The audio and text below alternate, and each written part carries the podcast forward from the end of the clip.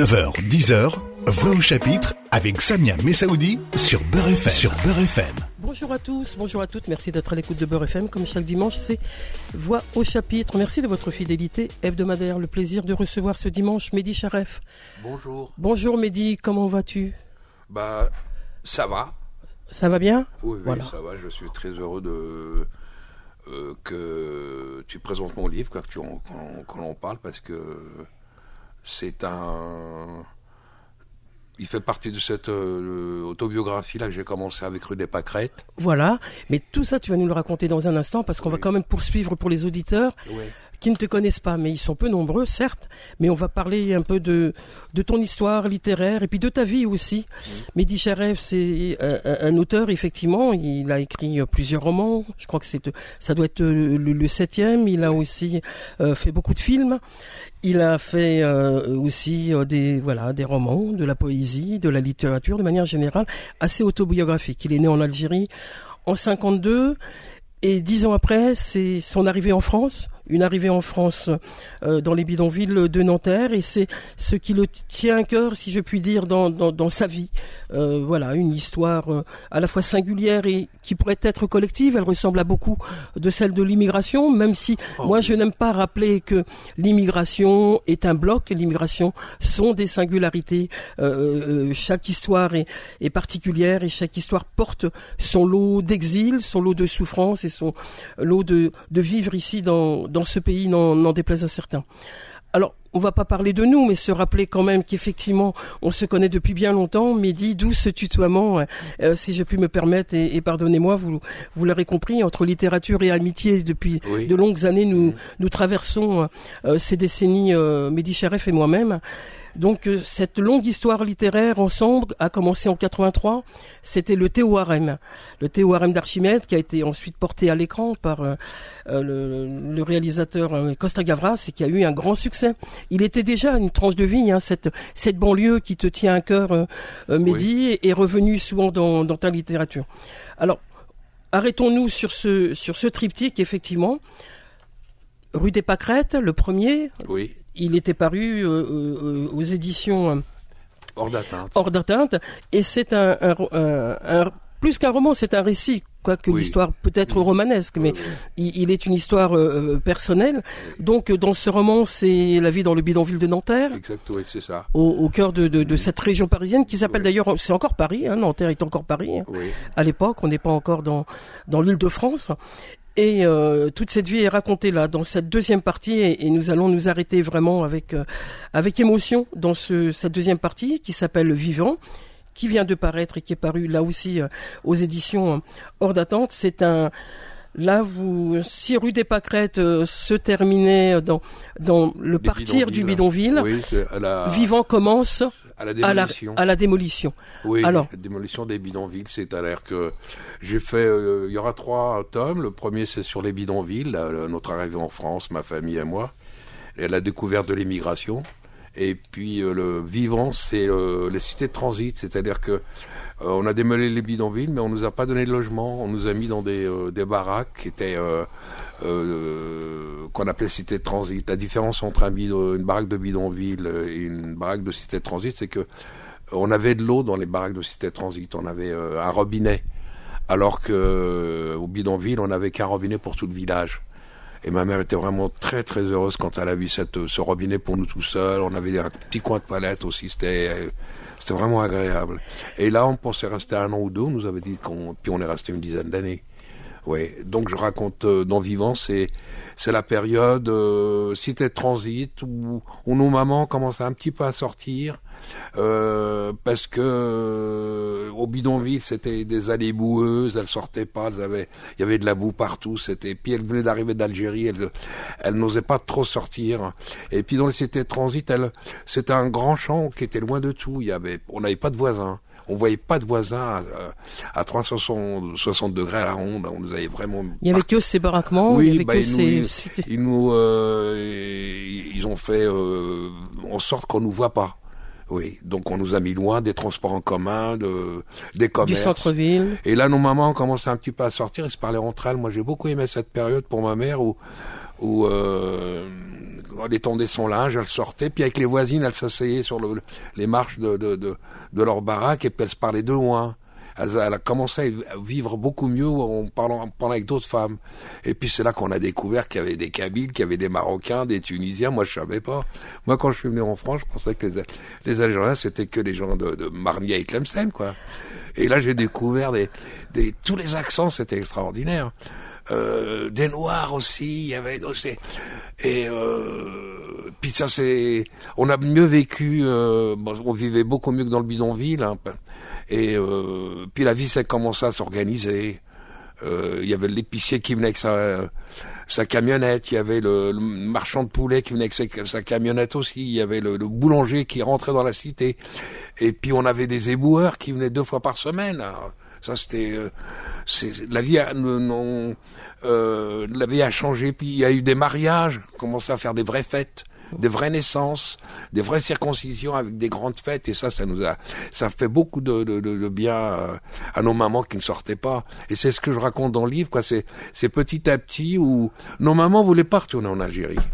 Elles ne voulaient pas retourner en Algérie parce que on a eu souffert là-bas, on a eu faim. Euh, durant euh, toute cette, colonisation, on n'avait pas d'école. On est pour pour nos pour nos mamans arriver en France, c'était euh, c'était ils seront mieux vêtus, ils vont manger et ils vont aller à l'école. C'était alors que le père lui, il est, il c'était ça aussi pour le mon père. Hein, il voulait il voulait connaître des diplômes et puis qu'on retourne en Algérie cinq six ans plus tard. et alors que la, la maman c'était pas ça. C'était on a souffert, on a. Un jour elle m'a dit ma mère, t'as vu on mange. Elle m'a dit ça comme, oui, c'est, euh, c'est, cette période que je raconte dans Vivant, c'est parce qu'on est encore vivant. Vous en parlez avec émotion, euh, Mehdi Charef, de, de, de, cette période, les souvenirs et sont dans votre mémoire. Et pour les avoir écrits aujourd'hui, ils étaient écrits euh, et restés dans les tiroirs ou, ou c'est la mémoire qui, qui ressurgit, euh, qui réapparaît, vous, vous la convoquez régulièrement pour ne pas oublier? Ben moi, je pense que c'est surtout que j'osais pas, euh, j'osais pas y retourner. J'osais pas y retourner, j'osais pas euh, revenir cette, euh, sur cette enfance, sur ces bidonvilles, parce que c'était y avait quand même beaucoup de moments difficiles. De misère, honteuse oui, aussi quelquefois, ouais, vous l'avez rappelé. Le, alors moi, ce que j'aimais le moins, c'était que ce que quand nous regardait, je, je me sentais épié, guetté. Oui parce qu'on on, ça se voyait qu'on avait toujours les, les, les chaussures La pleines boue. de boue. On avait, euh, c'est pour ça que j'avais un petit peu honte de cette époque. On n'était pas, je dirais, reluisant et euh, j'osais pas en parler. Et puis c'est venu un moment parce que parce qu'on me l'avait demandé déjà plusieurs fois, les maisons d'édition m'avaient demandé de d'écrire un peu sur cette enfance quand on arrive en France, comment que ça se passe pour la maman, euh, euh, le père, comment on se retrouve dans une, euh, comment on s'organise dans une, une baraque. Et j'osais pas trop parce que c'était pas une belle période. C'était, euh, c'était, on est arrivé en novembre et ça a été novembre tout le temps. La et, pluie tout le temps, oui, la pluie, oui, la boue. Ouais. Et donc je voulais pas revenir là-dessus, je voulais plutôt raconter des, autre chose. Et, et puis, puis c'est venu parce que mes enfants, peut-être mes enfants, bon bah si eux ils ont quand ils euh, ils ont commencé à grandir, à un moment ils ont cru que j'étais né avec un portable, une voiture, et puis que j'ai toujours habité là où je suis quoi. Ça j'ai et puis. Euh, Fallait raconter l'histoire du grand-père aussi. Oui, bah après je me dis non, il faut que leur, qu'on le raconte, que je raconte que le premier jour on est arrivé à Nanterre quoi, c'est que et puis que ma mère est rentrée dans cette baraque que mon père avait préparée il avait, euh, il avait emprunté de l'argent pour acheter un petit bout de baraque parce qu'on n'avait pas, les, nos papas n'avaient pas le droit de construire des baraques. Il fallait vivre là où c'était euh, permis. Il fallait pas rajouter un pan. Sinon, les pompiers venus venaient avec la police et je les ai vus. Quelqu'un a rajouté une chambre et ils venaient la casser devant nous, devant tout le monde, avec leur, euh, ils avaient des, ils avaient des instruments qui faisaient un peu peur, des haches. Et on est rentré là-dedans, quoi. C'est dans cette baraque, ben, on s'y attendait pas parce que mon père il nous avait pas dit qu'on allait habiter dans une baraque et que alors que dans, en Algérie on avait un gourbi mais c'était une maison. Et euh, je me rappelle toujours de ma mère quoi. Quand elle est rentrée, elle avait les valises à la main. On, suivait tous. mon père avait honte. Il s'est détourné. Il a fait semblant de de mettre du charbon dans le poêle parce qu'il s'était absenté de quelques heures pour venir nous chercher à la gare d'Austerlitz. Et euh, il mettait du charbon dans la poêle et puis euh, ma mère euh, regarde et puis euh, elle a compris que c'était ici. Elle lui a dit, elle m'a, où il y a de l'eau. L'eau, Oui, alors il, il lui a dit barra. dehors. Elle est restée avec, ces deux valises, et puis moi je la regardais, hein, parce que c'est- elle est, ma, ma, ma mère est, très- c'est une femme très forte. Elle était jeune et belle. hein. Et euh, Les toilettes, et silence, puis il fait barra. dehors aussi. Ouais, alors on a tous compris que c'était un truc commun. Tresente, washalken, washalala. Et là, il était content, il y avait aussi, il y avait la lampe, il y avait Ouais, il y avait une ampoule, il a tout de suite allumé, là, qui pendait avec le truc euh, qu'on met euh, pour attraper les mouches. Et puis elle, elle regardait, elle, elle réfléchissait encore. Moi je dis, pourvu qu'elle elle dise, on repart. Je, bah oui, j'avais 10 ans, je voulais pas rester. Je dis, pourvu que ma mère dit, oh non, on reste pas, moi, on repart. Et alors elle est allée vers la- euh, le, le truc qui faisait chambre. Il y avait trois lits superposés d'un côté, trois lits superposés de l'autre. C'était nous pour les enfants. Elle a regardé, elle s'est assis- puis elle s'est assise au bord du lit. Elle a posé les deux sacs, elle a dit, je vais enlever mes chaussures. Là, j'ai compris qu'on restait euh, jusqu'à maintenant, aujourd'hui. J'ai jamais France. cru au retour. Vous avez jamais cru au J'ai retour jamais cru au retour. Mon père, Et à dit- partir très vite du bidonville, vous y aviez cru? Ah bah non, moi j'ai... Que- mon père, Combien de temps vous êtes resté dans le bidonville, je- rappelez-nous Mon père, il nous a dit euh, le premier jour, je crois, parce qu'il voulait un petit peu nous réconforter, il a dit... Ça va pas être long? Oui, trois ans, il a dit. Je me rappelle, il a dit trois ans. D'ici trois ans, vous aurez le certificat d'études. Avec le certificat d'études, vous pourrez être instituteur, vous pouvez travailler euh, à l'école, vous pouvez travailler à la mairie, vous pouvez travailler à la poste, et on s'en va. Ouais, je l'ai pas cru. Quand on a traversé le bidonville, j'ai vu qu'il y avait un boucher, il y avait le hammam, il y avait le coiffeur, il y avait le bistrot. Je me suis dit, ils ont pas ouvert pour deux ans. Ils ont pas ouvert pour deux ans, ces gars, ils sont là pour dix ans, vingt ans. Et combien de temps ça a duré pour vous, Mehdi Charef De quoi Pour votre famille, combien de temps ça a duré pour ta famille, euh, la vie dans le bidonville? Oh, je sais pas, je crois que c'était 18 mois, un truc comme ça. Parce que je crois que mon père avait repéré le fait qu'ils allaient peut-être démolir. Il a dit, c'est maintenant le moment de les faire venir. Ouais. Puis après, on est allé à la cité de transit, toujours à Nanterre, euh, du côté de la rue de Valenciennes, où on est resté une dizaine d'années, je crois. Mais j'aime pas trop euh, c'est des périodes où j'aime pas trop compter. J'ai, j'ai toujours, euh, euh, refusé de voir certaines choses. C'est comme euh, Pâquerettes, j'ai refusé de voir ça, c'est pour ça que je voulais pas l'écrire. Après, bon, bah, je, euh, l'éditeur m'a poussé, euh, elle s'appelle Marie Herman, elle me dit non, non, nous, ça nous, j'avais des, écrit des morceaux, on les a eu, nous, nous, il faut absolument. Et puis après, je suis parti sur le Vivant, qui est la cité de transit. Et Vivant, c'est parce que... on a- C'est l'idée que malgré tout, on était vivant, malgré tout ce que vous Moi, avez traversé, ouais, les, familles demandé- dans ce bidonville, Ouais, c'était... Je euh, me suis demandé comment on a fait pour être vivant. Et on était toujours vivant, je l'ai appelé vivant. Ouais. Et euh, c'est euh, et puis voir un peu comment qu'on a grandi, comment on est devenu adolescent, comment on est devenu adolescent aussi. L'invité de Voix au chapitre ce dimanche est, Mehdi Charef. Il en parlait avec émotion de, de cette enfance dans le bidonville et puis de cette vie euh, qui va se poursuivre dans la cité de transit euh, de Nanterre avec euh, ce livre qui vient de paraître aux, aux éditions Hors d'atteinte. Hors d'atteinte, Vivant. Mehdi Charef est l'invité de Voix au chapitre. On le retrouve dans un instant. Voix au chapitre revient dans un instant. Beurre FM, 9h, 10h, Voix au chapitre avec Samia Messaoudi. Vous êtes toujours sur Beurre FM et c'est Voix au chapitre comme chaque dimanche. L'invité ce dimanche est Mehdi Charef et nous parlons de Vivant. C'est le titre de son ouvrage. Il vient de paraître aux éditions Hors d'atteinte. Hors d'atteinte.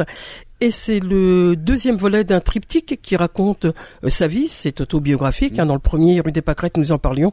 C'était la vie dans le, dans le bidonville. Et dans Vivant, c'est la vie dans, dans la cité de transit. Et alors, la vie dans la cité de transit entre 10 et 13, 15 ans. Le, le Oui. livre se termine, vous, vous partez au, au collège Vauban, à Courbevoie, mais ces cinq années qui vont être dans le livre vont être euh, racontées avec des personnages, si l'on peut dire ainsi quand on parle de romans, Oui. en tout cas des figures qui ont été importantes dans votre vie puisque c'est euh, l'institutrice Ouais. et c'est euh, sœur Cécile aussi. Ah oui, sœur Cécile. Mais le- le- sœur Cécile. Des femmes qui ont marqué votre vie Oui. et qui ont marqué la vie des femmes aussi, la vie des Bah, familles. c'est- tout un ensemble. Bah, euh, L'Instit et Sœur Cécile, c'est les deux personnes euh, à la peau blanche qui, qui, qui venaient au bidonville. Alors du coup, quand on voit arriver quelqu'un à la peau blanche comme ça, qui vient avec bienveillance, et on se met automatiquement à l'aimer, on se dit, bah ça, au moins quelqu'un de sympa, quoi. Et puis on le regarde. Euh, la, la- Sainte Cécile arrivait, elle avait un Solex. Elle posait son Solex, on n'a jamais su d'où elle venait qui envoyait Sœur Cécile? Il n'y avait pas de couvent à côté. C'est pas l'Amérique. C'est qui qui envoyait cette, dame? Elle rentrait et elle, tapait à la porte. Hein. Et nous, comme on croyait que c'était une institution, c'était la mairie, c'était le, pouvoir, c'était les gens plus, forts que nous qui l'envoyaient. Ah bon, on disait pas, qu'est-ce que vous venez faire ici, madame? On la laissait rentrer, on on savait pas, on savait pas, c'était pas la police. Elle rentrait, elle regardait par terre, si c'était nickel, ah bah c'est bien propre, puis elle regardait un peu partout. Et puis elle s'asseyait. Alors, euh, est-ce que vous avez quelque chose euh, vous voulez, Bon, je suis, je peux être infirmière, je peux euh, vous aider euh, pour les, les, enfants, savoir un peu ce qu'ils ont, euh, s'il faut les envoyer au dispensaire ou pas. Des... Elle venait pour des choses comme ça. Et puis elle, elle aimait bien s'asseoir. Alors Elle était bienveillante avec vous et oui. il y avait même euh, le couvert. Ah oui. Votre votre mère lui, oh bah lui oui, servait à manger. Que, qu Quelle générosité aussi. c'est comme ça. Quand quelqu'un ouais. on, on fait tout de suite un café ou du thé. Alors comme bon bah elle, elle voyait qu'on faisait du café, elle, ma mère elle me disait goulat goulat jumba. Alors je disais asseyez ma maman voudrait que vous asseyez. Alors on mettait une chaise, elle s'asseyait. Elle avait une belle trousse. Et puis elle ouvrait sa trousse, elle avait je sais pas l'écrire, puis on faisait le café, les gâteaux. Après elle allait chez l'autre voisine pour voir s'il n'y avait pas un enfant malade. Si euh, si la, la maman n'était pas non plus euh, souffrante, elle posait des questions. Elle faisait comme ça le tour de la cité pour savoir s'il y avait quelqu'un à aider à aider à et même pour les papiers les papiers la paperasserie administrative. Euh, après on commençait à habituer on lui disait on, ce papier là on sait pas le remplir. Est-ce que vous pouvez nous dire ce qu'il faut? Alors elle, elle remplissait. Elle demandait la livret de famille et tout. Ben je vais vous le faire et puis les enfants étaient parfois euh, les traducteurs, les traductrices pour euh, pour la mère quand elle interrogeait la mère qui parlait pas le français. Souvent, oui. il y avait les enfants qui étaient là pour oui. traduire un peu l'échange avec. Euh, bah, oui, on, pareil avec l'institutrice. Bah, non, maman, ouais, ouais. Même le père, mon père, des fois, je lui traduisais parce que comme ils sont arrivés en France et puis c'était bidonville le chantier, et ils n'avaient pas, ils, ils, ils, pouvaient pas apprendre le français, ils étaient entre eux. Donc ils, ils, ils connaissaient un peu la langue, mais ils n'arrivaient pas trop. Ils savaient juste aller à la boulangerie, acheter quelque chose et puis rentrer. Quoi. Ils avaient. Euh... Donc nous, quand on est arrivé, on s'est. Moi personnellement, je, me suis aperçu tout de suite qu'il fallait aider mon père, qu'il fallait aider ma mère. Euh... et puis c'est, je trouvais frustrant. Euh, ça m'est arrivé dans les cités de transit, ça. Je trouvais frustrant des fois d'avoir une belle note à l'école et que mon père la comprenne pas. Alors je signais à sa place. Bah, je pense que les profs le savaient. Ils savaient que nos pères savaient pas écrire. Alors je lui ai appris à à, écrire Charef euh, en lettres majuscules comme ça. Et il était très heureux de, pouvoir voir son nom écrit par lui-même. Et euh, parce que j'étais frustré que mon père ne voyait pas que j'avais bien bossé, ne, ne sache pas que l'école c'est euh, à quoi ça servait. Et donc c'était dur pour nous de, voir un père qui ne sait pas lire et écrire. C'est et je pense que toute ma génération. Alors on a voulu, c'est pour ça qu'on a fait quelques efforts pour euh, un petit peu pour euh, pour le partager avec lui. Il était fier. Mais oui, les, les parents ouais. étaient euh, ouais. fiers que leurs enfants réussissent à l'école. D'abord, c'était leur vœu, hein. C'était ouais. le. Et les, quand ils nous voyaient ouvrir nos cahiers, nos livres le soir pour faire nos devoirs, ils étaient quand même. Et le gars, il avait l'air de dire, je suis pas venu pour rien, quoi. Il y a le fiston qui assis au bord du lit, on n'avait pas de bureau, on, on faisait les, les, devoirs sur nos genoux. On ouvrait le cahier sur nos genoux, le livre était sur le lit, et puis on on travaillait comme ça. Et ma mère aussi, elle devait être très fière. Mais euh, on parlait très peu. Un jour, il a été convoqué à l'école, mon père. Je ne sais pas ce que le directeur lui a dit. C'était un choc pour moi. Je pense qu'il avait dû lui dire, écoute, euh, on a essayé le lycée, mais il n'est pas assez doué. C'est bon, en sixième, ça a été, mais en cinquième, il tiendra peut-être pas. Alors on va le mettre directement au collège. Oui, en CAP, ouais. apprendre un métier, oui. Oui, oui, je pense que c'est pour ça qu'il. C'était les voies de garage? Hein C'était la voie de garage souvent oui, à l'époque. Il faut pas oublier qu'on était venu pour euh, remplacer nos parents. Oh. Oui, alors donc nous on était euh, le directeur me l'avait dit moi quand il m'a il m'a dit euh, il faudrait que tu ailles vers un collège et euh, il m'a dit ce serait comme c'est quand même mieux que ton père ce qui t'arrive. Il m'a dit tu iras pas sur les chantiers. Eh oui, tu iras pas dans les... Il me dit c'est formidable pour toi de, de, de, de, faire un, de te retrouver dans un collège où tu vas apprendre un métier dans la métallurgie. Ils nous mettaient tous dans la métallurgie. À l'usine? Oui, parce que c'est là où il y avait le plus de boulot. Moi, j'aurais préféré être fleuriste ou pâtissier ou c'est ça que j'aurais préféré comme dirige là-dessus. Mmh. Mais on, il y avait trop de, de, trop de boulot. Il y avait trop de, de, dans la métallurgie avec ça, quoi. C'est euh... Et puis nos pères aussi étaient fiers de dire euh, euh, il n'aura pas froid l'hiver, il va faire un vrai métier, il fera 8 heures par jour, il aura une belle combinaison de travail. euh, euh, Un bleu. Oui, oui, oui. C'est un peu. Et euh, mais moi, je, je je sais pas si je, je savais qu'on était venu pour remplacer nos parents. C'était pas un cadeau quoi qu'on nous faisait. Parce qu'on nous aurait fait un cadeau euh, en disant bon, ça, ça, ça- je sais pas comment que ça s'est appelé, ça c'est euh, le rapatriement familial, le regroupement. Un regroupement familial? Ouais. S'ils avaient vraiment voulu faire un regroupement familial humain, ben ils nous auraient attendu avec un logement. Bah oui. Si vraiment, puis euh, le bateau nous aurait payé au moins l'aller, quoi. À partir du moment où ça, ça, a été la première, le, la première blessure que j'ai eue, je pense, c'est de dire quand le directeur m'a convoqué, il m'a parlé de ça. J'ai compris qu'on était venu pour remplacer nos parents. Être une force de travail. À un moment, ils allaient être en retraite. Et donc, il fallait les remplacer. Donc, par qui? Bah, Par leurs enfants. Hein. Ça, ça, c'est- ça, ça, ça fait mal parce que c'est là qu'on se dit, euh, quand même, ils auraient pu nous attendre avec un logement. Donc, ils ont, ils ont voulu de nous. Alors, ils ont voulu qu'on aille à l'école. Pourquoi? Bah, Parce que nos parents ne savaient pas lire et écrire, mon père. Donc, c'était difficile de lui donner un boulot où il avait un, bon de commande. Il savait pas lire le bon de commande à, sa place d'atelier. Il y avait des, des, ce bon de commande, il y avait une pièce à faire. Ils ne ils pouvaient pas lire les codes, ils savaient pas lire les codes. Donc, ils se sont dit, on les fait pour qu'ils aient, pour qu'on puisse les mettre à l'usine à 16-17 ans. Mais il faut qu'ils sachent lire pour qu'on les mettre dans les, les- aussi dans les grosses boîtes où ils pourront lire un, un texte, ils pourront lire une fiche, ils pourront lire un bon de commande, ils pourront, euh, c'est ça. Et, et, et petit à petit, j'ai appris que c'était pour ça qu'on était venus.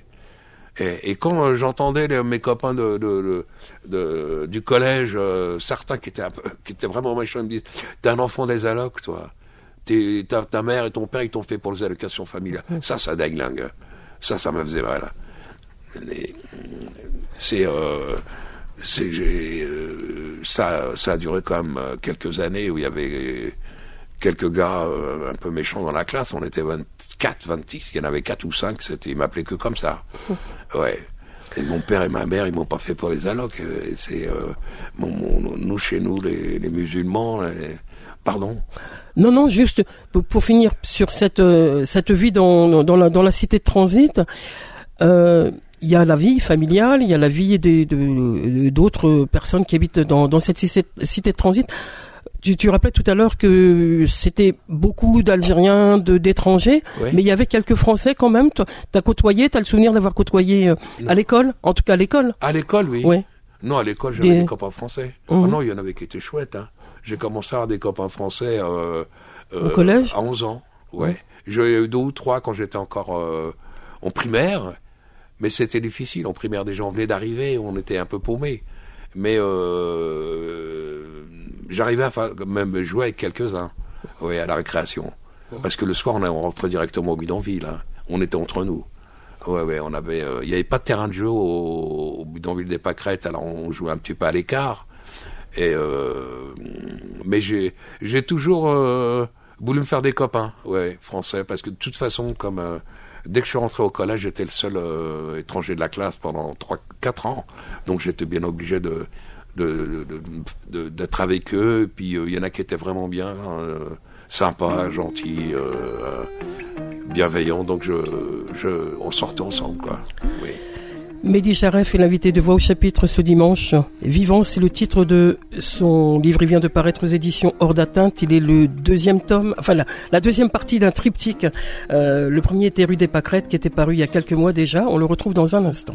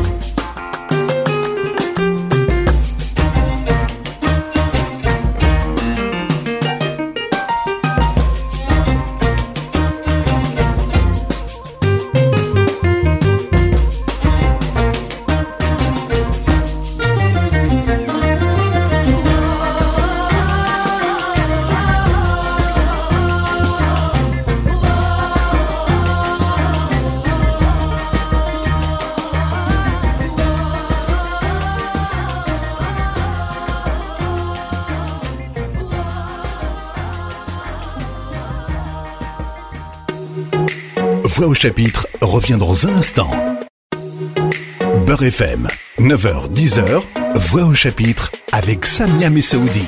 Vous êtes toujours sur Beurre FM et c'est Voix au chapitre, euh, dernière partie de notre rendez-vous ce dimanche avec notre invité Mehdi Charef. Je rappelle que nous parlons de Vivant. Ce livre vient de paraître aux éditions Hors d'atteinte. Vivant, écrit en capital sur la couverture du livre, Oui. avec deux photos importantes dans ce livre qui sont la cité de transit Ouais. De Nanterre et une photo intérieure où on voit euh, une très belle euh, image euh, en double là, qui est une image d'une grande dame. Monique Hervaux. Oui.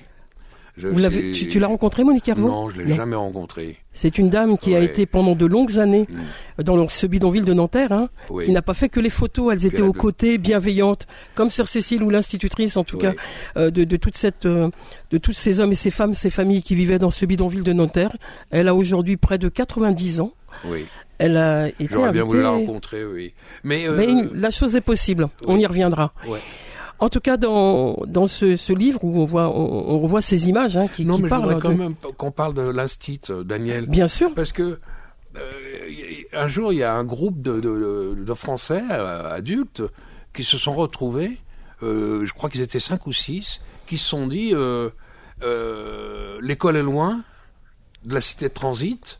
Il faut scolariser quand même les gamins parce que nos mamans voulaient pas laisser aller nos petites sœurs de, qui avaient 5-6 ans à l'école comme ça, euh, toutes seules. Elles disaient non, non, les filles restaient, les filles restaient à la maison. Elles voyaient partir leurs frères à l'école et elles non, parce que c'est des filles.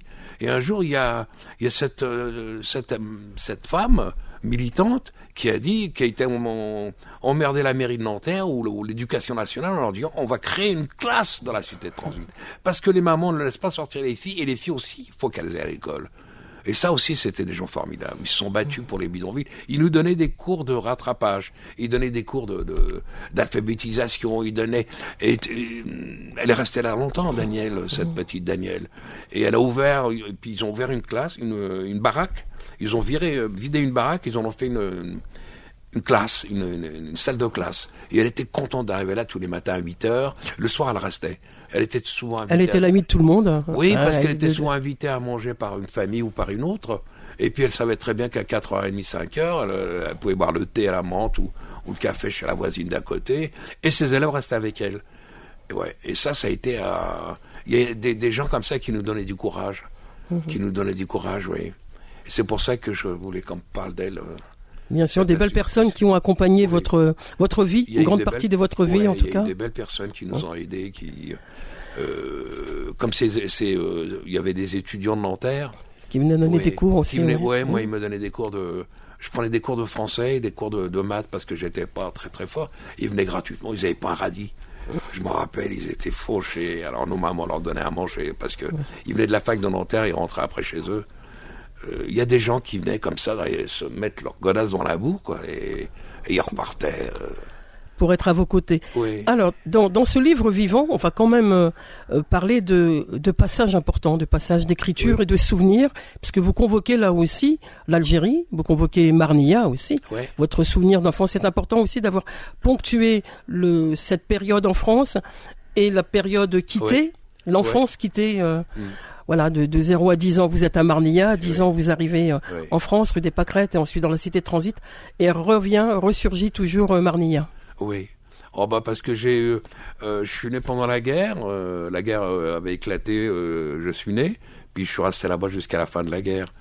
Et euh, c'est les quand on quitte, quand on le, le train démarre de Marnia et puis que je vois ma grand-mère s'éloigner sur le quai, elle nous avait accompagnés. Il y a quelque chose qui se brise complètement, quoi, qui se casse complètement. Puis on n'ose pas. Moi, je me souviens, je me souviens d'une chose. Je me souviens même maintenant.